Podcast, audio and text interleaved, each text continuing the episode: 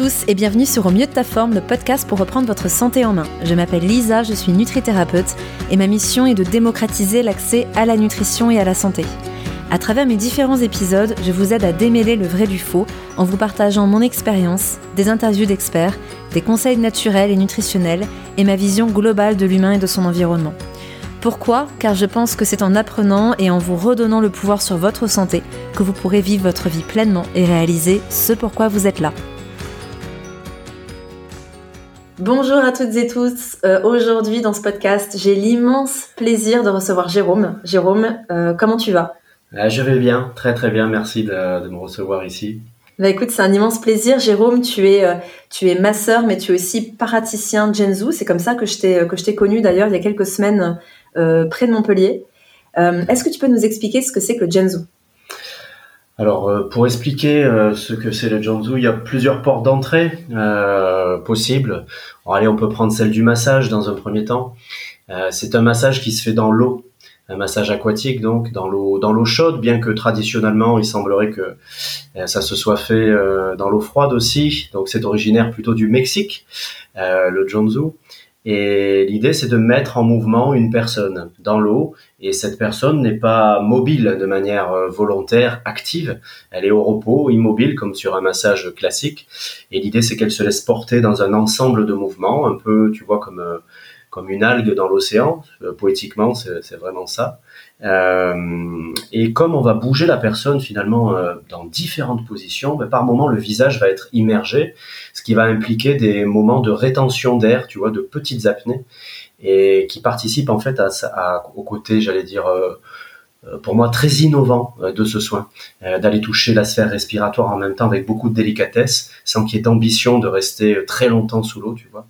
Et tout ça dans un flot continu. Donc l'idée c'est d'amener progressivement la personne qui reçoit ce soin vers un état de lâcher prise concret, très doux, très puissant aussi parfois dans ce qui peut se manifester, mais peut-être on va y revenir un peu plus dans le, détail. Certainement, certainement parce que c'est vrai que euh, j'ai découvert le Janzu un peu par hasard. J'avais déjà entendu parler du Watsu, mais qui est une pratique complètement différente, qui s'apparente plus au, au, au Shiatsu, mais dans l'eau en fait. Et euh, là, c'est vrai qu'on m'avait parlé de cette espèce de danse qui était inspirée par des pratiques chamaniques mexicaines moi, l'an dernier, j'ai passé beaucoup de temps au Mexique aussi. J'ai vécu des cérémonies avec des chamans. Et donc, du coup, je me suis dit, tiens, ça, m'intéresse. Et, euh, et puis, j'ai un, un, rapport à l'eau qui est vraiment particulier. Enfin, je me sens très bien dans l'eau. Et euh, c'est vrai que quand j'ai expérimenté ça avec toi, j'ai trouvé euh, merveilleux l'état dans lequel j'ai pu être plongée. Parce qu'il y a vraiment ce mélange entre un... On est en...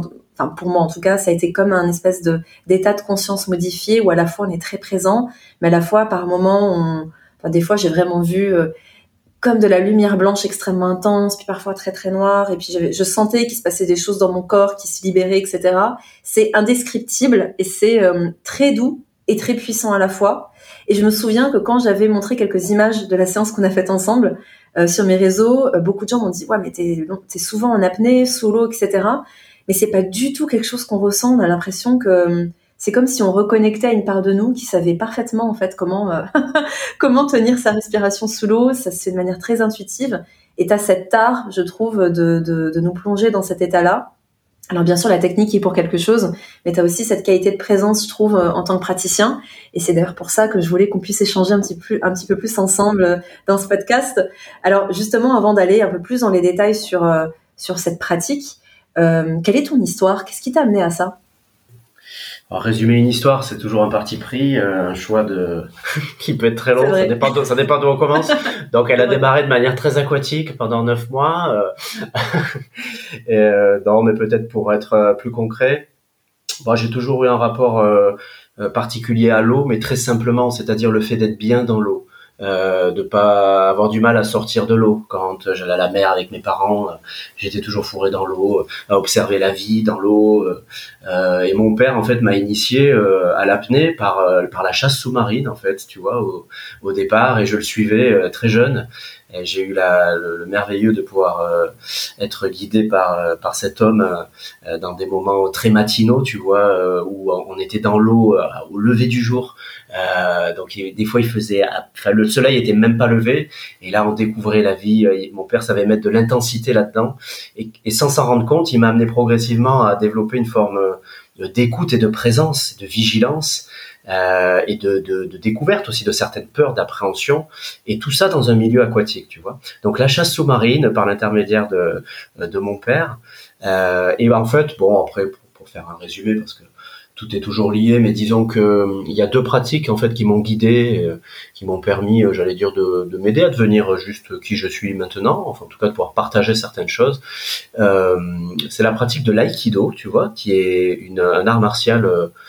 Euh, alors martial, voilà, ou pas. En tout cas, c'est une pratique issue du, du, domaine martial, mais qui, revendique une forme de paix avec l'autre, dans l'idée où l'autre devient non plus un agresseur, mais une, un partenaire qu'on va tenter de rencontrer comme il est euh, dans son agressivité et peut-être que lui-même vient pointer chez nous ce qui est agressif et l'idée c'est de passer du combat finalement à la rencontre par une gestuelle très fluide, très aquatique pour le coup, très dansée. J'ai pratiqué ça une quinzaine d'années avec des personnes aussi extraordinaires parce que l'aïkido peut s'envisager aussi sous différents angles, soit de la self-défense, soit autre chose. Et, euh, et ça, ça m'a beaucoup inspiré dans mes relations quotidiennes. Ça a mis une certaine fluidité et ça m'a amené à voir euh, tous les endroits où, et encore maintenant, cette pratique, j'allais dire, est active chez moi, euh, où je suis victime, tu vois, euh, euh, je suis victime ou moi-même agresseur, et l'aïkido invite à sortir, en tout cas, de voir de ça, voir nos mécanismes,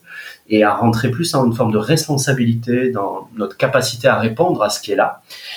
Donc l'aïkido et parallèlement la pratique de l'apnée finalement que je pratiquais par la chasse sous-marine un peu personnellement, mais en club avec euh, euh, club là dans le dans le secteur de Montpellier, en fait sur deux clubs pour être plus précis. et la pratique de l'apnée, mais du coup j'ai pu explorer ça quelques années en apnée statique, dynamique et en profondeur et ça m'a permis de réinvestir ce que je connaissais déjà, mais avec euh, le partage d'autres personnes, finalement, d'autres enseignants. Et j'ai pu explorer, voilà, des dimensions profondes dans l'apnée statique, la dimension de la présence, de l'accueil total de ce qui est là, des informations sans en faire quoi que ce soit, des informations inconfortables du corps, mais de se sécuriser euh, progressivement euh, avec la sphère respiratoire. Nos capacités de rétention d'air, non pas pour faire des records, mais pour euh, uniquement euh, peut-être y voir plus clair, tu vois, en soi, euh, sur nos mécanismes de saisie, de résistance dès qu'il y a un inconfort dans le corps, comment le mental s'affole et, et, provoque une envie de respirer rapidement, et on va le retrouver justement dans le Janzu.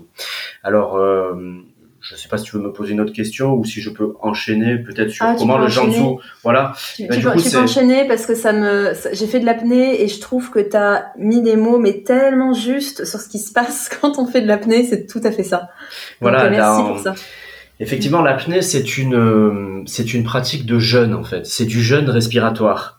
Et le jeûne euh, alimentaire ou le jeûne, quel qu'il soit, enfin, une expérience sensorielle qu'on se crée nous amène à, à cultiver euh, un peu cette euh, comment dire cette rencontre avec soi quand on est confronté à nos limites et cette fameuse loi de l'hormèse qui qui nous pousse à, à décaler des fois notre euh, j'allais dire notre, notre, capacité adaptative notre équilibre.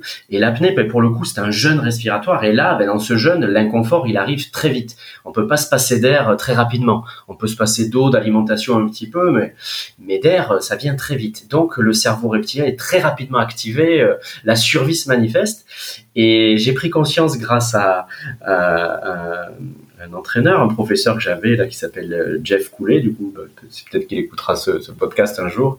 Euh, On lui enverra. Qui, qui, du coup euh, m'a fait prendre conscience de la, de la différence entre l'envie de respirer et le besoin de respirer. Le besoin fondamental respiratoire, mais l'envie, alors c'est une façon de le dire, c'est sémantique, mais qui traduit simplement le, euh, le, le, désir rapide du mental de retrouver de la respiration dès qu'il sent un inconfort. Et on va voir que plus cet inconfort il est accueilli comme une information, très simplement, sans s'en extraire, sans se percher, euh, plus l'inconfort finalement va se diminuer tranquillement et on va pouvoir aller un petit peu plus loin. Euh, donc en fait, euh, il y a un effet de tranquillisation du système euh, reptilien de survie qui s'opère petit à petit dans la douceur, non pas en se faisant violence, il faut que je reste longtemps, etc. Ça n'aurait aucun sens. Ça se fait vraiment dans la douceur et il y a ce côté de je vais rencontrer mes limites et me rendre compte progressivement que ces limites, elles étaient d'abord mentales, sur une certaine représentation que j'avais de moi, de mes capacités, et ces limites vont se décaler d'elles-mêmes parce qu'on les a rencontrées uniquement, qu'on les a sentis, qu'on n'a pas cherché à les dépasser. Et curieusement, dans cette honnêteté envers soi-même, hop, elle se décale. Et on, est surpris très rapidement d'atteindre des temps en statique de 3, 4, 5 minutes, euh, et tout ça dans une douceur euh, extraordinaire. Donc, mm. chemin faisant, moi là-dedans, euh, eh bien, euh, il s'est avéré qu'un jour, après un stage d'apnée statique en eau chaude, euh, je, je, vois du coin de l'œil deux personnes, tu vois, au bord du bassin, euh, en train de s'entretenir, mais elles avaient un petit équipement, maillot et néoprène. Je lui dis, bah, bon, rentrer dans l'eau à un moment donné. Et puis nous, on termine le stage. Moi, je sors de l'eau, euh, je range ma combinaison, tu vois. Et ces deux personnes qui étaient au bord du bassin rentrent dans l'eau. Et bon, je sais pas ce qu'elle faisait là. Et, euh, et, à un moment donné, je me tourne et puis j'observe ce qui se passe. Et là, je vois démarrer ce, ben, je savais pas ce que c'était, quoi, cette espèce de balai aquatique où il y a une personne qui, qui semble euh, accompagner quelqu'un qui, est, qui flotte dans l'eau, qui par moment va sous l'eau et dans une mmh. fluidité qui était juste extraordinaire à observer. Et tu vois, j'étais genre debout, la bouche un peu euh, comme ça là. euh, peut-être que je bavais, peut-être que je bavais un petit peu à ce moment-là, je sais pas. Enfin voilà, j'étais vraiment euh, étonné. Euh, mais complètement, tu vois, le fasciné, un coup de cœur, un truc, pouf, le, le temps s'est comme arrêté là. Et donc, je me tourne vers mon, Jeff, mon entraîneur de l'époque, on me demandait ce que c'est, et il me dit, bah, c'est une séance de Janzu. Lui-même découvrait depuis peu que c'était. Et je me rappelle qu'il me dit, euh, j'ai jamais rencontré plus puissant en fait. Euh, lui en fait énormément d'apnée, bien sûr, de yoga, comme pratique pour faciliter un état de relaxation euh, profond. Et donc là, voilà, le coup de cœur démarre là, et il s'avère que Bon, au même moment, ben moi, euh, je terminais un, job de, moniteur d'atelier, tu vois, dans le secteur euh, médico-social, euh, auprès de personnes en situation de handicap. Je sentais que c'était la fin de mon expérience là-bas, et donc je, m'ouvrais vers autre chose, vers l'auto-entrepreneuriat que j'exerçais déjà à travers le métier de formateur. Bon, je ne vais pas forcément rentrer dans les détails pour inonder le podcast, mais voilà. Et du coup, j'avais la place pour pourquoi pas aller vers le Janzu. Et ben, une formation s'ouvre avec l'école française de, de euh, donc qui s'appelle Haut Zhu, et, et, et à Montpellier en plus. Voilà, l'école était un petit peu comme nomade à ce moment-là, et donc tout était vraiment parfait. Je décide de m'inscrire et là aussi c'est un coup de cœur quoi, vraiment total. Euh, j'immerge dans cette formation, j'ai un plaisir, je vois en fait le potentiel et je vois les effets de résonance euh, dans ce que décrit donc Stéphanie qui est Stéphanie Vauté qui est l'initiatrice du, du en France euh, et je vois dans son discours les effets de résonance immédiats avec ce que j'ai pu rencontrer dans l'aïkido notamment ou dans d'autres approches euh, méditatives. Je, suis passionné des approches de conscience non duel, enfin tout ce qu'on classe un peu comme ça dans le tout ce qui approche par la présence, par l'écoute ici et maintenant. Dans son approche du Janzu, ben, il y avait voilà un effet de résonance qui était évident pour moi. Il y avait une évidence et à la suite de, de la formation, ben, je me suis bah, il fallait pouvoir, tu vois, euh, euh, pratiquer sur des personnes, du coup, euh, là-dedans et, euh, et, intégrer la gestuelle. Et en fait, très rapidement, je suis devenu praticien professionnel puisque différents partenaires, spa, etc., Thalasso m'ont ouvert leurs bras et j'ai pu du coup, voilà, proposer ce soin de façon professionnelle assez rapidement. Mmh. Donc c'était il y a trois ans, ça. Voilà, maintenant. D'accord. D'accord. Et moi, je t'ai rencontré, voilà, par le plus grand des hasards, même si on sait qu'il n'existe pas. euh, là, en début d'année 2022, où j'ai pu, euh, suite à un stage de yoga du son, euh, bah, connaître via un tel, un tel, au fur et à mesure, les, les contacts se sont faits. Puis on m'a parlé, on, on, m'a dit, mais attends, mais il y a quelqu'un qui fait du Janzu euh, là à Montpellier, va le voir. Et puis c'était génial parce que j'avais mon vol le mardi matin et on a pu caler une séance ensemble lundi soir. Et c'est vrai que pour euh, pour vraiment aimer. C'est moi j'ai pratiqué l'apnée il y a 10 ans, je pratique plus aujourd'hui, mais je suis tombée amoureuse de cette de cette pratique parce que vraiment euh, c'est la première fois que j'allais aussi profondément à l'intérieur de moi. Et à l'époque, j'avais pas encore expérimenté le jeûne euh, qui dépassait huit jours. Et c'est vrai que j'aime beaucoup euh, ta métaphore du, du, jeûne respiratoire. C'est tout à fait ça. Et, et le niveau de conscience, la connexion qu'on peut avoir avec soi-même euh, et ce calme en fait intérieur qu'on peut atteindre avec l'apnée euh, était déjà pour moi euh, quelque chose de fou. Et ce que j'ai trouvé assez dingue en fait, c'est que dans le Janzu, même si on n'a jamais fait d'apnée, on retrouve de manière instinctive ces capacités-là. Et tu as mis le mot tout, tout à l'heure dessus, tu as mis le mot douceur et tu as mis le mot euh, accepter en fait aussi cette limite. Et puis en fait en essayant de pas la dépasser, mais juste en la regardant et en, en voyant ce qui se passe, en étant complètement détendu et dans cette douceur-là, ben en fait, euh, ça se passe. Et, euh, et vraiment, je, je, peux que inviter les personnes qui nous écoutent, si c'est quelque chose qui vous intéresse, n'ayez pas peur de ces phases d'apnée, parce que de toute façon, le praticien est là aussi pour vous sentir et vous guider et, et pas forcer les choses. Et en fait, on connecte vraiment quelque chose d'inconscient qui fait que, que tout se passe. Et est-ce qu'on pourrait approfondir cet état, tu sais, des fois, on, a, on, pourrait vraiment avoir la sensation de reconnecter à sa vie in utero, ou alors je pense que toi aussi, en tant que praticien, tu as dû voir pas mal de choses. Alors je sais que pour moi, ça s'est passé avec beaucoup de douceur. Je pense que des fois, ça peut être plus difficile pour certaines personnes ou, ou extrêmement, euh, comment dire, euh, transcendant. Tu aurais quelques euh, expériences à nous partager? Oui, j'aurais, ouais, ouais, absolument. Peut-être d'abord un éclairage sur le, phénomène de, de, présence et d'état dont tu parles, que ce soit par l'apnée euh, euh, ou euh, du coup avec le Janzu. L'idée pour moi, ce n'est pas, si tu veux, d'atteindre un état. Atteindre un état, ce serait, tu vois, recréer une forme d'objet sur un état, tu vois, avec des caractéristiques. Euh, il faudrait être calme, etc. Pour moi, c'est justement retrouver notre un état original. Et limite, j'oserais te dire, effectivement, on peut l'appeler un état de conscience modifié, mais pour moi, c'est retrouver un état de conscience originel, en fait. C'est-à-dire le fait d'être euh, là, ici et maintenant, sans prise, sans jugement, sans commentaire, juste là, avec ce qui est, ce qui en fait nécessite une forme de, euh, de désidentification un petit peu au niveau corporel, ce qui se passe dans l'eau d'ailleurs. Les limites corporelles sont comme un peu dissoutes, et ce qui m'empêche pas finalement de me sentir moi, mais moi avec un grand M. C'est-à-dire moi, pas dans mes limites habituelles et mes identifications au corps, à mon histoire, mes mémoires, moi je suis comme ça, tu comprends, et puis moi ci, moi ça. On va laisser apparaître progressivement d'abord tout ce qui n'est pas moi au sens euh, euh, majuscule entre guillemets du terme et euh, pour laisser progressivement la place à quelque chose d'un peu plus vaste, calme et effectivement qu'on peut appeler un état, mais qui est pour moi l'état finalement originel. Tu vois, c'est un peu comme un élastique qui se tend et à un moment donné, quand il se détend, poum, il revient à son bah, ce qu'il est, quoi, tu vois, naturellement. Et effectivement, quand on était dans la vie intra-utérine, dans la vie intra-utérine, le concept de moi-je, d'ego, n'existait pas encore. Cette construction-là n'est pas encore arrivée. Euh, et du coup, il y a, un phénomène d'unité en fait qui est vécu. Certains sont, ont, certains souvenirs. Il y a, c'est rare, mais il y a des personnes qui vraiment ont comme un souvenir, soit sensoriel, soit visuel, soit enfin, il y a des images. C'est assez étonnant. Et des fois, ces images sont reconvoquées dans une séance de Janzu. Il y a des gens qui ont des, euh, euh, des, souvenirs un peu comme ça, sensoriels, auditifs, euh, c'est assez particulier. Et dans cette matrice, dans l'eau, effectivement, il n'y avait pas d'identification. Le corps était comme un. Euh, il y avait cette, cette notion d'unité.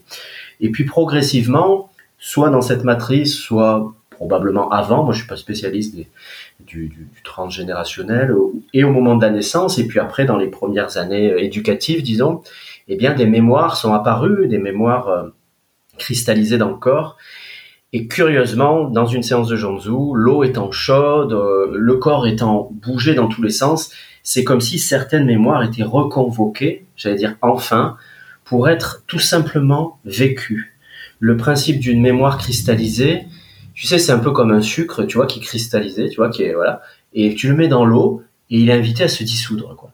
Tout simplement. Juste, il se dissout. Et alors que quand il est cristallisé, ben peut-être que il euh, y, a, y, a, des effets, comment dire, euh, euh, de résistance chez nous qui maintiennent euh, ces mémoires de façon un peu plus solide, on peut dire ça comme ça, qui font que dans le monde, dans la vie, dans mes relations, dans ce qui m'arrive, ben, curieusement, si on, on, arrive à, si on a réussi à comprendre et à voir que rien n'est séparé, ce qui me revient comme expérience est souvent relié à ces mémoires euh, qu'on pourrait dire émotionnelles, tu vois. Et dans le Janzu, eh ben, du coup, pouf, des fois dans l'eau, euh, parfaitement, elles, elles, sont reconvoquées et ça peut se faire ben, sous forme, tu sais pas pourquoi, d'une, de, de, larmes qui sont là. Et il y a une telle invitation euh, par l'eau et par ce qu'on essaye d'incarner, en tout cas d'offrir comme qualité d'écoute non chargée d'attente, non chargée d'attente, thérapeutique, euh, non invasive. C'est type, le Janzu, c'est vraiment un art non invasif. Il y a tellement une écoute ouverte que ces mémoires sont invitées à être là, elles sont invitées à ne pas être refoulées une nouvelle fois. À ne pas être mis sous le tapis et à être vécu. Et des fois, effectivement, ce vécu n'est pas forcément confortable. C'est pour ça que j'ai pas, j'ai du mal à parler de soins de bien-être, tu vois, dans le genre de Ah oui, bien C'est vraiment un soin, un soin d'être. Et dans être, eh ben, quand on, progressivement, quand on ose s'abandonner totalement à, la présence qu'on est dans l'eau, eh bien, euh, apparaît tout ce qui nous empêche de nous établir là. Donc, c'est ces mémoires qu'on croit dangereuses pour nous. Tu sais, on a souvent entendu parler d'émotions négatives, euh, de positives, de négatives. Moi, je, travaille pas du tout comme ça. Pour moi, il n'y a aucune émotion négative, aucune émotion positive. Il y a juste une sensation pure euh, qu'on a peut-être pour X raisons mis de côté ou refusé de sentir. Et du coup, ben, tout doucement, et la sphère respiratoire dont tu parlais, les inquiétudes qui peuvent apparaître là-dessus sont pas anodines non plus, puisqu'effectivement, avoir passé neuf mois dans l'eau, euh, même avec de l'eau plein les poumons, on a su ce que c'était. Et donc sensoriellement, on le sait, il y a aucune raison. Et même tu prends un bébé, tu le lances dans l'eau, t'as pas besoin de lui expliquer comment retenir sa respiration, ça se fait tout seul. Donc, parce qu'il y, y a, aucune identification, il y a aucun mécanisme de défense euh, non fonctionnel. Nous, on a suite à nos comment dire nos mémoires là euh, qu'on a dont on s'est ressaisi psychiquement dans la sphère de l'ego du mental, on s'est mis à défendre quelque chose. Euh, non pas de manière fonctionnelle, c'est-à-dire utile, tu vois, je croise un lion, euh, je marche au bord d'un précipice, euh, il y a un objet qui m'arrive dans la figure, donc là il y aurait une défense entre guillemets, une adaptation fonctionnelle, une survie fonctionnelle. Nous les humains, ce qui en fait une partie de nos caractéristiques, c'est qu'on s'est mis à, se défendre même quand on n'est pas attaqué réellement, c'est-à-dire défendre la sphère psychique. donc on a nos besoins de respect, de reconnaissance, etc., d'identité, qui sont très importants, mais sur lesquels on s'est mis un peu en dépendance vis-à-vis de l'autre. Tu vois, c'est difficile de trouver une forme d'autonomie là-dedans. Et, euh, du coup, euh, ben ça, ça se traduit dans le corps et ça se voit dans l'eau très rapidement. On voit la sphère du contrôle, de la défense euh, qui se met en place et qui et qu'on va pas essayer de chasser. On va essayer juste de la vivre, de regarder ce mécanisme tout simplement. Et en fait, curieusement, ça se fait tout seul. Moins on cherche à vouloir changer les choses, honnêtement, je veux dire, hein, plus ça change. C'est ça qui est fou mais je veux dire, c'est c'est il faut c'est une démarche honnête parce que des fois on peut dire oui oui je fais rien mais il y a un but caché.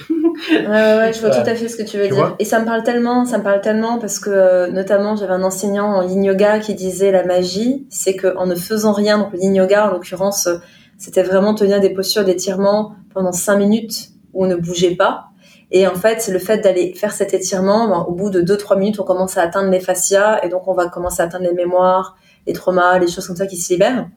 Il disait la magie, c'est qu'en ne faisant rien, tout, arrive, tout se passe. Donc je le traduis pas très bien parce qu'il le disait en anglais, mais et c'est tellement juste. Et je trouve que c'est ça pour beaucoup de choses. Et il y a une phrase que j'aime bien dire aussi, c'est euh, quand on met de la tension sur l'intention, donc c'est-à-dire par exemple on peut avoir un but, mais du coup on, on comprime, on met de la tension dessus, ça bloque. Et les émotions, pareil, qui sont pour moi, c'est vraiment comme ça que je les perçois. C'est vraiment pour moi euh, la meilleure manière de, de, capter ce qui se passe dans ce champ informationnel qui nous entoure. Et des fois, il y a des émotions qui vont nous traverser. Et à partir du moment où on résiste, c'est là justement, comme tu le dis, à l'image du sucre, qu'elle se, qu'elle se cristallise à l'intérieur de nous. Alors que si on acceptait en fait de les vivre et de les libérer, comme le fait un enfant de naturellement, hein, un an, deux ans, trois ans, il est pas du tout là-dedans. Lui, quand il a envie de pleurer, il pleure. Quand il a envie de crier, il hurle. Bah du coup, tout, tout se passe bien. Et c'est vrai que je trouve qu'avec le Genzu, on est vraiment dans une pratique thérapeutique qui permet de reconnecter, en tout cas qui aide euh, à, reconnecter à cette part-là euh, euh, qui, permet de laisser aller en fait. Oui, et peut-être du coup pour donner de l'écho à ta question précédente sur un cas, tu vois, concret qui me vient et qui moi pour moi a été tellement encourageant et qui va illustrer tout ce qu'on vient de dire. C'est une dame, tu vois, qui vient me voir parce qu'elle elle, elle, adore l'eau. Elle est, elle est tellement bien dans l'eau, sauf que si elle n'a pas un contact physique, c'est-à-dire avoir pied, ou euh, avoir un bras sur un bord de bassin ou accrocher à une bouée un bateau, elle, elle panique si elle n'a pas un contact dur, solide. Et euh, elle m'explique qu'il y a une quarantaine d'années en arrière, euh, elle a été portée, tu sais comme on porte nos amis, qu'on les balance dans l'eau pour rigoler, et elle, ce moment-là, euh, était terrible. Elle savait pas nager. Elle était lancée, je crois de mémoire, dans une rivière, dans un lac. L'eau était trouble. Et, euh, et là, elle s'est vue noyer. On l'a sortie et, pouf, voilà, s'est installé un traumatisme, s'est installé une mémoire Alors peut-être qu'une mémoire qui était déjà là, hein, qui était aussi, euh, parce que des fois les, les, les traumas qu'on revit sont en lien avec quelque chose qui était déjà là et qui nous permettent de les revivre. Bon, qu'importe. En tout cas, c'était là. Et pendant une quarantaine d'années, elle a, elle a essayé tout un tas d'approches, etc. Et, et rien n'a fonctionné pour elle. Et là, elle arrive euh, dans le bassin, elle m'explique son parcours. Et, euh, et, donc moi je lui explique mon approche voilà du Janzu qui va consister à, lui dire que si une panique arrive pendant le soin, eh bien peut-être on peut essayer pour la première fois de ne rien faire. Et peut-être on reviendra sur cette notion de rien faire parce que parfois elle est elle est sujette à confusion. Euh, et donc moi je lui propose de rien faire. Me dit mais c'est-à-dire de rien faire. Je lui dis si, si la panique est là, ben soit vous avez le choix, vous faites comme d'habitude, vous on s'extrait de la panique. Donc vite, je vais retrouver un bord de bassin, je vais ouvrir les yeux, voir je vais sortir de l'eau. Je m'extrais du déclencheur qui me fait, qui provoque une peur. Soit je décide, si j'ai perçu qu'il y avait suffisamment de sécurité en moi, et c'est tout là la qualité de pouvoir offrir de l'écoute, de la sécurité à la personne, de rester à cet endroit-là, de pas m'extraire de la panique et effectivement d'accepter de la sentir. Mais pour le personnage, pour l'ego, c'est impossible d'accepter, d'accueillir. C'est pas le personnage qui accueille, tu vois. C'est vraiment cette dimension de calme et de présence en soi qui, qui fait que les choses sont accueillies. Tu vois, il n'y a pas d'effort pour accueillir. Sinon, il peut pas y avoir d'accueil. C'est juste, c'est un geste interne. On pourrait avoir, enfin, trop en parler, ça serait conceptualiser. C'est quelque chose qui dit oui à l'intérieur, qui dit bon ben, ok. Ça se trouve, euh, je crois que je vais mourir de cette panique. Ben, ok. Mais en fait, pas du tout c'est absolument pas ce qui se passe, bien évidemment. La personne, du coup, pendant ce soin, vers la fin du soin, poum, la panique se déclenche. Elle ouvre les yeux. Elle a les pupilles noires dilatées totalement. Elle essaye de, de, s'extraire de la situation puisque c'est son réflexe habituel. Neurologiquement, elle est programmée comme ça pour euh, voilà gérer gérer cette panique. Et là, du coup, moi, je suis là pour lui dire et si on restait là avec une certaine intensité, une certaine fermeté, et euh, je la mets juste au bord du bassin dans l'eau. Elle se rappelle de ce qu'on a dit avant, d'accord, de rien faire. Et là, moi, je l'invite à sentir, à me décrire où est-ce qu'elle est cette panique. C'est quoi qu'elle appelle panique? Elle est où? Et là, elle met une main sur son plexus, tu vois, puis elle met une main sur sa gorge, puis elle met une main sur son cœur. Et elle se met à pleurer, elle se met à étouffer. Elle vit sa panique, elle s'en extrait pas. Elle vit corporellement la chose. Il n'y a plus de gestion, il n'y a plus de contrôle, il n'y a plus de faire, elle est là ici et maintenant avec ce qui est là. C'est tout. Ça a duré 30 secondes. Franchement, 30 secondes, pas plus. À un moment donné, la respiration se calme. Elle ouvre les yeux. Elle m'a écarté des, bras. Elle m'a dit poussez-vous. et elle est allée, elle est allée nager ah dans l'eau. On en avait des frissons tous les deux, euh, des larmes aux yeux. Elle pleurait, elle criait, moi aussi. Et si tu veux, ah on criait, on chantait dans le. Non, j'exagère un peu, c'est pour le folklore de, de l'histoire. Mais euh, effectivement, elle, je me rappelle qu'elle poussait des cris, en tout cas de joie. Moi, j'étais émerveillé. Mm. Et, et, en fait, euh, j'ai réalisé, ça m'a aidé à, à remettre de la clarté aussi sur ce phénomène. Alors évidemment, toutes les séances ne se passent pas comme ça, hein, bien sûr. Bien sûr. Là, c'était typiquement le quelqu'un, le cas qui vient avec une phobie, tu vois, mais avec l'élan, avec l'élan de essayer autre chose. Et, et, et du coup, ben, elle a réalisé par elle-même, avec énormément de courage, euh, que rester à l'endroit qui nous fait le plus peur, quand bien sûr, euh, c'est pas, je parle pas là d'un, tu vois, je reprends l'exemple d'un lion ou d'un tigre qui est en face de toi, t'en as peur et tu fermes les yeux, tu fais rien, non, là tu vas te faire bouffer. Il s'agit pas de ça. Ou pas, hein, parce que j'ai vu qu'il y avait des gens qui se faisaient pas manger par des lions. On voit passer des, des vidéos qui remettent en question mon exemple.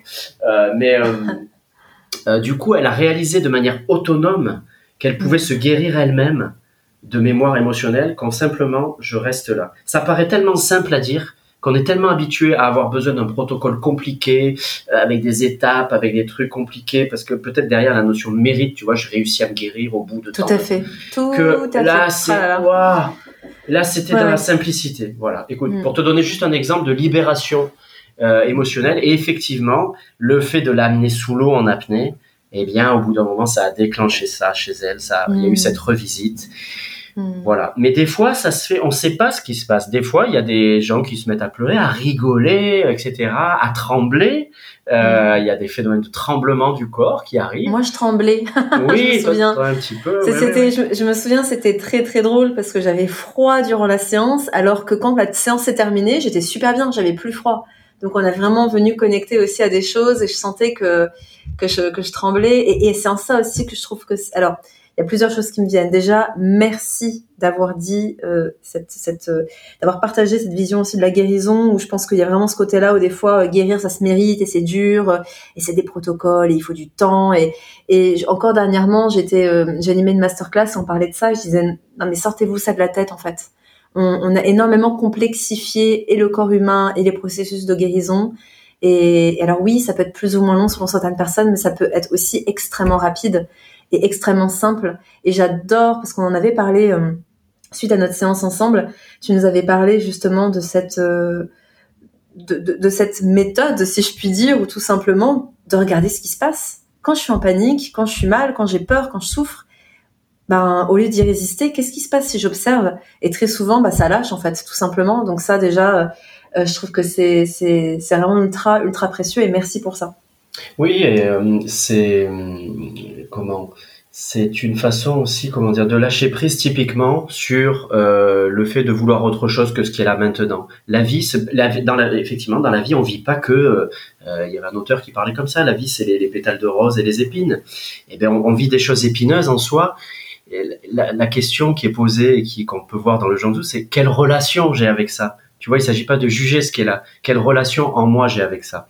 Et quand tout à l'heure je disais les choses sont simples pour guérir, bien évidemment, il y a des choses que, il y a, des temporalités pour euh, d'autres personnes, selon la, les pathologies, euh, etc., euh, qui vont prendre du temps, voire qui vont pas se guérir. il y a un endroit de lâcher prise en fait où il y a un endroit où on n'a pas la main. C'est comme si le personnage entre guillemets n'avait pas la main. Mais par contre, ce que je peux faire, c'est être là avec ce qui est. Ça, c'est totalement possible, tu vois. Et, j'avais, j'ai une phrase qui me vient, qui est, c'est mon ancien enseignant d'aïkido, qui disait, on peut pas faire de miracles, mais on peut faire en sorte qu'ils arrivent. J'aimais bien ça, en fait, si tu veux. Tu vois, c'est, j'ai pas le pouvoir de faire des miracles, mais par contre de les réunir une forme de conditions et après de lâcher prise. Euh, peut-être que là, avec quelque chose, euh, voilà, peut paraître C'est ça. Oui, ça me fait penser à l'épigénétique d'ailleurs. On peut avoir euh, notre génétique de base, mais en fin de compte, l'épigénétique, c'est 80% du, du résultat. Et on peut, nous, choisir ben, dans quel environnement on va être, quelle relation on va nourrir, euh, quelle alimentation on va avoir, etc., etc., pour créer le miracle, si je puis dire. Donc, je trouve ça, je trouve ça chouette. Et, euh, et, et, cette histoire, euh, cet exemple que tu nous as partagé, merci encore pour ça. ça me fait vraiment penser aussi à cette approche holistique qu'il y a dans, alors quasiment dans toute thérapie, il y a quelque chose d'holistique, mais c'est vraiment quelque chose que j'ai beaucoup ressenti aussi avec toi euh, avec le Janzu parce que euh, à la fois je sentais mon corps, je sentais ses crispations, je sentais que des fois mon, mon bassin était verrouillé, je sentais les tremblements, mais en même temps je passais par des émotions euh, magnifiques et en même temps il y avait ce mental qui parfois était complètement off et qui parfois voilà il y avait plein de pensées qui venaient. Et puis des fois il y a vraiment quelque chose de très profond où tu touches à quelque chose qui est de l'ordre du divin. Et cette, cette approche extrêmement holistique qu'on vit en 30 minutes dans un bassin j'ai trouvé ça vraiment fou et je me demandais, toi, comment euh, est-ce que tu mets d'autres mots, tu vois, sur cette approche holistique? Est-ce que tu te rends compte que des fois, c'est plus certains plans de l'humain ou est-ce que c'est toujours un mélange de tout? Comment tu le vis, toi, en tant que praticien? Ouais. ouais, merci pour cette question. Euh, ça va permettre d'apporter de, l'éclairage, mais déjà pour moi, parce que l'exercice de parler de ce qu'on fait, de son approche, c'est toujours éclairant pour soi. Et si ça peut éclairer pour d'autres personnes, tant mieux. Euh, alors, pour moi, les plans dont on parle, tu vois, physique, émotionnel, mental, pourquoi pas d'autres plans. Mais déjà, ces trois, euh, pour moi, c'est une façon pédagogique, en fait, moi, quand je parle comme ça, de, séparer, tu vois, les choses. Pour moi, ces plans-là sont imbriqués. Si tu fais l'autopsie d'un corps humain, tu vas pas voir le plan émotionnel, le plan mental, etc. C'est un. Tout ça, c'est une forme d'énergie, on va peut dire ça comme ça. Euh, tout ça, c'est un. Mais pour y voir plus clair, on a besoin parfois de structurer les choses. Et donc, effectivement, moi, quand je suis avec un corps, je suis d'abord avec un corps physique. Et ce corps physique, dans sa façon de réagir au mouvement qu'on fait dans l'eau, euh, soit de ne pas réagir pour le coup, d'être totalement libre, euh, sans résistance, eh bien, je vois que ça signe que sur les corps, sur les plans mental et émotionnel, euh, il y a de la liberté, j'allais dire. il y a on la personne n'est pas installée dans un, une façon, dans un rapport au monde contrôlant sur la défensive. On voit que déjà les choses sont, il y a une certaine fluidité, disons, dans le rapport au monde. Euh, on voit qu'au niveau du plan émotionnel, en tout cas pour les choses qui seraient révélées par l'eau, euh, eh bien, il n'y a pas forcément grand-chose à révéler. Et c'est d'ailleurs, euh, je ne sais pas si c'est souvent comme ça, ça serait bête de le dire comme ça, mais ça m'arrive, euh, voilà, assez régulièrement d'avoir des, personnes qui sont tout de suite dans une forme de fluidité, tu vois, immédiatement. C'est ainsi. donc, juste pour l'imbrication de ces corps-là, et moi, les renseignements que j'ai par le corps physique m'informent sur ce qui peut se passer effectivement sur les autres plans, bien que tout ceci ne soit pas séparé.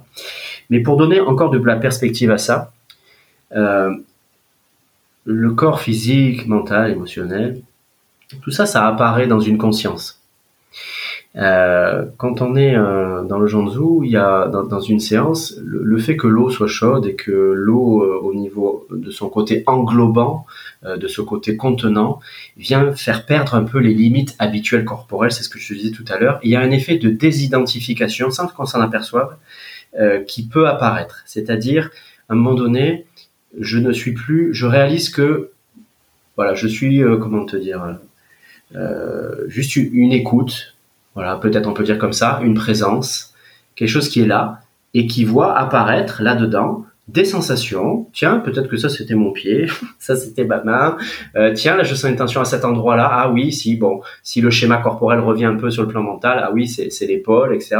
Mais plus en fait je vais m'abandonner à cet exercice, plus je vois que il y a qu'une présence en fait qui est là cette fameuse présence dont on parle beaucoup de tradition, euh, conscience, présence, euh, et qu'on essaye parfois d'aller toucher avec euh, la méditation, j'y vois à cet endroit-là une, possibilité de discernement, si tu veux, par l'exercice du Janzu, entre ce qui, ce qui bouge, ce qu'on dit dans la méditation, les objets, c'est-à-dire ben, mon corps, euh, les émotions, les sensations, mais après si on extrapole les objets du monde, tout ce qu'on peut observer. Et ces objets par nature sont euh, éphémères. Ils ont un début, une fin, ils bougent. Et de discerner de ce qui ne bouge pas dans l'expérience. Et ce qui ne bouge pas, c'est ce dans quoi ces objets apparaissent. Le meilleur, le, un des objets, un beau symbole, tu vois, c'est avec la musique bien sûr et le son. Le son, il apparaît dans le silence. Il peut pas apparaître sans silence. Un trait, il apparaît sur une feuille de papier, immobile. Tout dans la nature, tout dans ce qu'on fait nous rappelle à cette sorte d'ordre qu'il y a ce qui est permanent et ce qui est impermanent.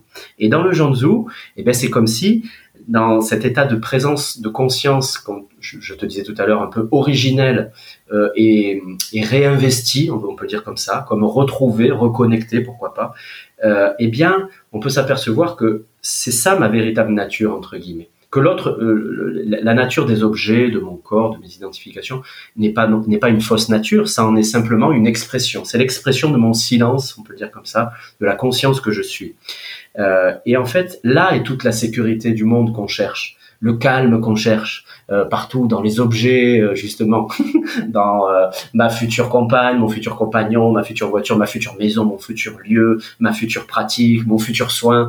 Là, tous ces objets euh, derrière, il y a un appel à retrouver ce, qui est déjà là, ce que toutes les traditions nous disent. Ce que tu cherches à l'extérieur est déjà là. Mais des fois, on comprend pas bien ce truc-là. Et ce qui est déjà là, ben, c'est notre, euh, c'est juste euh, la dimension de être, quoi, tout simplement. Et bon, malheureusement, trop en parler, ben justement, c'est des fois ça nous éloigne un peu du, du, sujet profond, mais c'est pas grave, on est humain, on a besoin de parler. En fait, bien sûr, bien sûr. Et Parfois, il faut un peu euh, mentaliser les choses et, eh oui. et, les comprendre pour du coup aussi donner l'impulsion d'aller expérimenter. Donc, euh, absolument, absolument. Il y, a, y, a, rien qui est rejeté. Voilà, je, je suis pas en train de dire, bien sûr, le mental c'est pas bien. Euh, non, non, pas du tout, pas du tout. À l'endroit de la présence, il y a plus de moral, il y a plus de bien mal. Il y a juste ce qui est, ce qui est là. Et du coup, mm. peut-être cette notion, tu sais ce qu'on disait tout à l'heure, de faire, de non faire. Euh, quand on parle de non agir ou de non faire, souvent, on a, après, quand on extrapole à nos activités du quotidien, surtout dans des périodes où il y a des conflits, on vient tout de suite sur nos automatismes. Bah, à ce moment-là, on fait rien, on fait plus rien. c'est pas ce, on, fait, on, on, confond l'action euh, avec euh, une sphère plus interne. Quand on parle de non-action, de non-agir sur, donc par exemple dans le cadre d'un saut, parce que c'est notre sujet dans le Janzu, c'est le fait de d'être intimement d'accord avec ce qui est là en termes de sensations, euh, de ce que les choses me font vivre. Et donc du coup, ben, d'être d'être en accord avec ce qui est là, même à l'extérieur de moi, dans ce que j'observe du monde et qui vient me, me confronter, euh, puisque c'est là. De toute façon, c'est là. Donc déjà, m'y opposer, ça va, ça va pas être constructif. Donc il y a une forme d'acceptation, ce qui va pas dire que je vais, selon mes aspirations, mes élans, euh, ben, peut-être certains vont être actifs, acteurs, militants, mais autant discerner d'où ça part. Est-ce que ça part d'une certaine paix, sans attente, mais parce que moi, ça, ça me met en joie d'aller dans l'action, euh, et d'autres, ça va être juste de pas aller dans l'action. Le non-agir, le non-faire, c'est dont on parle, c'est plus euh, intimement. Et le Janzu nous amène progressivement à réaliser ça. Quand on arrive à se laisser porter comme une algue, tu sais, je sais pas si tu te rappelles, mais je vous avais euh, parlé de cet exemple-là. Pour moi, c'est le meilleur exemple. Euh, l'algue, elle est dans l'océan. ça l'empêche pas d'être une algue à part entière mais elle est complètement unie au mouvement de l'océan. Il n'y a pas une part d'elle qui dit ouais non moi aujourd'hui j'ai envie d'aller à gauche. Non non non non, ça l'empêche pas d'être une algue, mais elle a compris qu'elle était un avec le mouvement de la vie. L'océan n'a pas de pouvoir sur elle.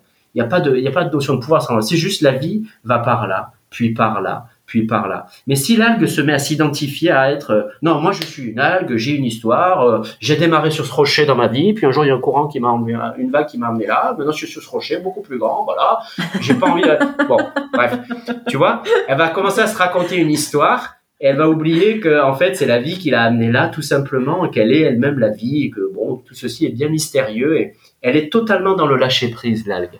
Et dans le Janzu, ben, on peut progressivement, waouh, s'abandonner, progressivement à trouver cet état de euh, reconvoquer cette nature en soi de ben, je m'abandonne complètement au flot de la vie, tout simplement. Et là est ma sécurité, parce que je suis présent là. Je suis pas victime de la vie, je suis pas victime de, ce mouvement. Euh, c'est du coup comme je suis présent, et eh ben je suis plus adapté. Tu sais, j'aime bien prendre l'exemple des animaux. Les animaux, ils sont détendus S'ils étaient tendus en résistance, il serait, c'est difficile de s'adapter. Donc nos mécanismes de contrôle de résistance, ben, ils peuvent avoir une, sorte d'efficacité apparente temporaire, rapide, mais sur le long terme, pas forcément, puisqu'on vit dans un état d'insécurité fatigant en permanence, qui nous amène souvent au, burn-out, euh, dépression, etc. Merci pour ça, merci Jérôme, c'est tellement précieux et, c'est tellement, euh, comme tu le dis, hein, c'est ce qu'on nous enseigne depuis la nuit des temps. Hein. Quand je quand j'ai fait Vipassana, j'avais fait une petite vidéo là-dessus. On, on apprenait vraiment à être dans cet état de présence et dans cette acceptation. Et c'est vrai que je mets la place de certains auditeurs pour qui peut-être tout ça est un peu nouveau ou qu'en tout cas ça n'a jamais été expérimenté. Ça peut être difficile de comprendre où est l'équilibre entre le lâcher prise, l'acceptation de ce qui est et puis le fait de, de faire, de réaliser ce qu'on veut, d'avoir des objectifs, etc. Mais, mais, mais tout est possible. Mais l'idée, j'ai bien aimé, euh, en fait, tu disais, euh, c'est euh, c'est une acceptation et c'est un, une présence d'être, mais intime. C'est ça en fait, ça se passe à l'intérieur de soi, c'est-à-dire d'accepter ce qui est, d'accepter ce qui émerge, d'accepter ce que la vie m'amène, ne pas être dans cette résistance-là, en tout cas essayer de, de ne pas l'être, de prendre ce temps de recul pour ben, pouvoir prendre des décisions qui sont plus justes, pour pouvoir prendre des directions qui sont plus justes et qui sont pas des décisions prises parce qu'on résiste à quelque chose ou qu'on veut éviter quelque chose, mais qui sont des décisions parce qu'on accepte de vivre ce qu'il y a à vivre, de transmuter ce qu'il y a à transmuter et du coup d'avoir une vie qui est plus alignée avec ce que ce qu'on est amené à, à, devoir faire, que ce soit par euh, notre notre soi divin, notre âme, peu importe comment on l'appelle. Ouais, bien sûr. Et du coup, mm. euh, euh, euh, désencombrer des attentes. En fait, comme tu disais, des objectifs. Magnifique d'avoir des objectifs. Un objectif, ça t'amène là, mais si tu es attaché à la réalisation de cet objectif, c'est qu'il y a une peur. C'est-à-dire que si l'objectif n'est pas atteint, alors quoi? Donc l'objectif, magnifique, c'est s'il est, il est au service d'un élan, et dans l'instant, on dit que l'objectif c'est le chemin. Dans l'instant, euh, bah, tu vas vers ça, mais avec une forme de détachement. Donc du coup, il y a rien qui s'oppose si tu veux. Avoir des objectifs, c'est merveilleux. Euh, par contre, ça reste à discerner. Si on y va avec une tension, c'est-à-dire si si j'y arrive pas, bah, à, et quoi, ou si j'y vais juste parce que j'aime. Mais tout simplement, j'aime faire ça, j'y vais. Et peut-être qu'une météorite va s'écraser entre temps et que bah voilà, bah oui, on sait pas. C'est le lâcher, tu vois, c'est je sais pas. C'est accepter ce je sais pas accepter aussi l'insécurité que tout peut s'arrêter du jour au lendemain. Et là, le corps peut enfin se détendre. Tout simplement. Donc bon, on a vraiment extrapolé, tu vois, on est parti du Janzu, mais, mais c'est vrai que... magnifique, c'est magnifique, et, et, je pense que justement cette métaphore de l'algue, elle est géniale parce que l'algue, elle a son pourquoi, elle a son rôle, et Dieu sait à quel point c'est important. On le voit aujourd'hui hein, avec euh, les conséquences climatiques que ça a sur les algues, les dérèglements, et, et, et tout ce petit, petites comme elles sont, euh, dans cette acceptation du flot de la vie et de l'océan comme elles sont, elles ont leur pourquoi. Et en fait, c'est une superbe image aussi. Et ce que j'avais vraiment envie de vous partager dans ce podcast, c'est que le Genzu nous aide à reconnecter à cet état-là. Et c'est vraiment ce que j'ai pu vivre dans ma chair. Et euh, j'ai eu un immense plaisir de vivre avec toi, Jérôme, parce que tu as vraiment été un super accompagnant. Et puis bon, euh, aussi en parlant avec toi, je voyais qu'aussi dans, dans, tes valeurs et dans ta qualité d'être, euh, on, on trouve pas ça chez tous les praticiens. Donc vraiment, merci d'avoir de, pu euh, partager ta sagesse, ton expérience, et puis de écouté pour suivre ce que la vie t'invitait à faire avec le Janzu, parce que c'est clair qu'il y a une, c'est une pratique dont on a besoin, et j'ose espérer que ça va inciter quelques personnes peut-être à aller euh, expérimenter ça.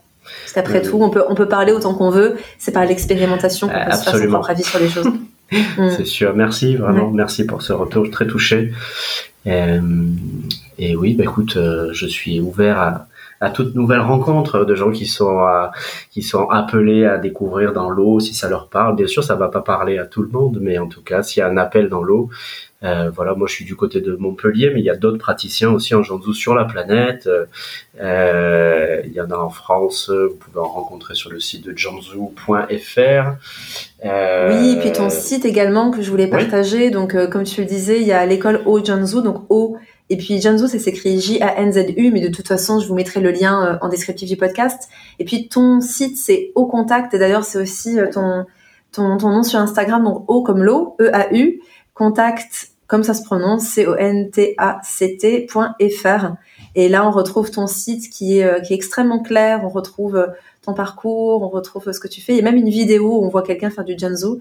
Euh, donc, euh, donc voilà, si vous voulez retrouver Jérôme, bah, vous avez euh, vous avez toutes les infos, puis bien sûr, vous avez les liens dans cet épisode de podcast. Ouais, merci. Bah, prochainement, ce site sera revisité du coup parce que mes activités s'ouvrent un peu sur le champ du massage aussi sur table, dans l'idée d'avoir toujours quelque chose de fluide et d'aquatique, dans la création d'ateliers aussi de méditation dans l'eau. Et donc voilà, ce site internet va bouger un petit peu. Voilà. Super concept. Et puis, euh, euh, je dis ça, je dis rien, on va avoir le plaisir de collaborer ensemble avec Jérôme, parce que pour certaines de mes retraites, on va pouvoir euh, t'accueillir, Jérôme, et proposer aussi le Janzo aux participants, participants. Donc j'ai très, très, très hâte de ça aussi.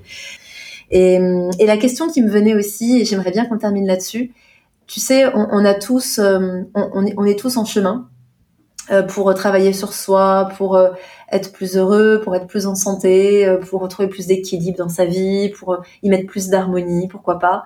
on chemine tous. Et je me demandais, toi, aujourd'hui, avec tout ce que tu as pu déjà pratiquer, expérimenter pour toi, pour ton bien-être, pour ton évolution, où est-ce que tu en es? C'est-à-dire, quels sont aujourd'hui les outils qui t'aident au quotidien euh, est-ce que c'est de la méditation? Est-ce que c'est de danser avec ton tambour? Est-ce que c'est euh, de te balader en nature? C'est quoi tes petits outils, tes petits secrets pour euh, reconnecter, tu vois, cette part de toi? Euh, bah écoute, j'en ai plusieurs, mais je dirais, pour répondre à la question où j'en suis, euh, je dirais vraiment, euh, j'en suis maintenant. Et je pense que c'est vraiment important parce que de le ponctuer, je, je serais, c'est une, c'est impossible, c'est toujours un parti pris de dire, ben moi j'en suis là, mais bon, euh, voilà, c'est une réponse qui me concerne, mais vraiment j'en suis là maintenant, tu vois, avec toi.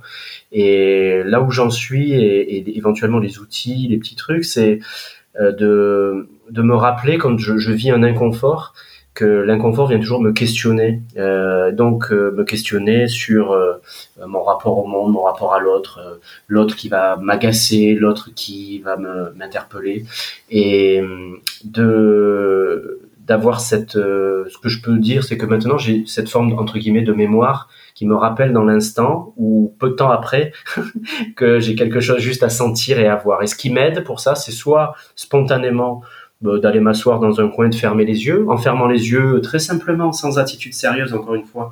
Ça me coupe des objets du monde, donc de me d'être plus attentif et à l'écoute euh, de mes de mes moments, s'ils si, sont inconfortables par exemple. Ça peut être effectivement dans la marche, j'aime beaucoup aller marcher avec mon chien, tout simplement encore une fois.